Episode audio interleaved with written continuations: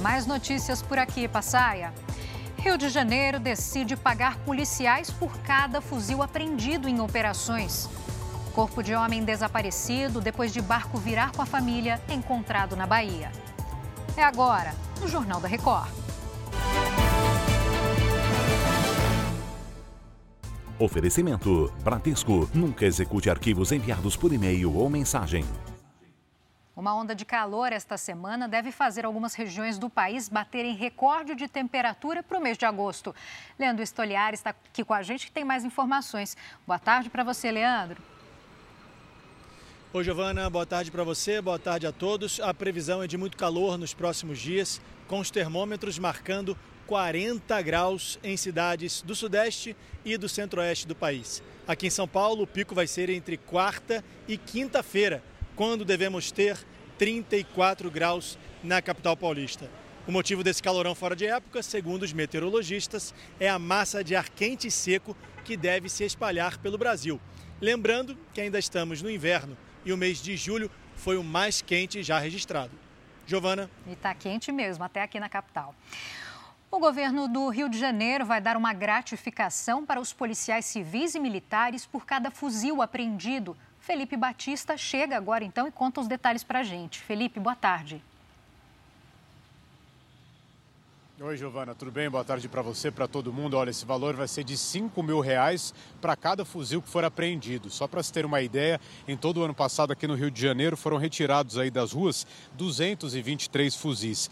Nesse ano, de janeiro até a última quinta-feira, foram 366. Isso representa um aumento de mais de 60%. O valor não depende da prisão em flagrante do suspeito, basta mesmo que a equipe policial apresente esse armamento na delegacia. Essa bonificação a ser paga vale para policiais que estiverem em serviço ou os que estiverem de folga remunerada também. Giovana. Tá certo, obrigada. Bom trabalho por aí, Felipe. Na Bahia, a Marinha e os bombeiros encontraram o corpo de um homem que estava desaparecido depois do barco em que ele estava com a família afundar. Henrique Terra agora chega com os detalhes. Boa, boa tarde para você.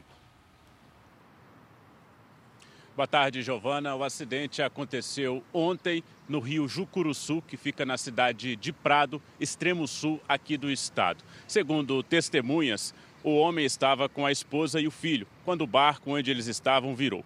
O homem conseguiu salvar a família, mas desapareceu em seguida.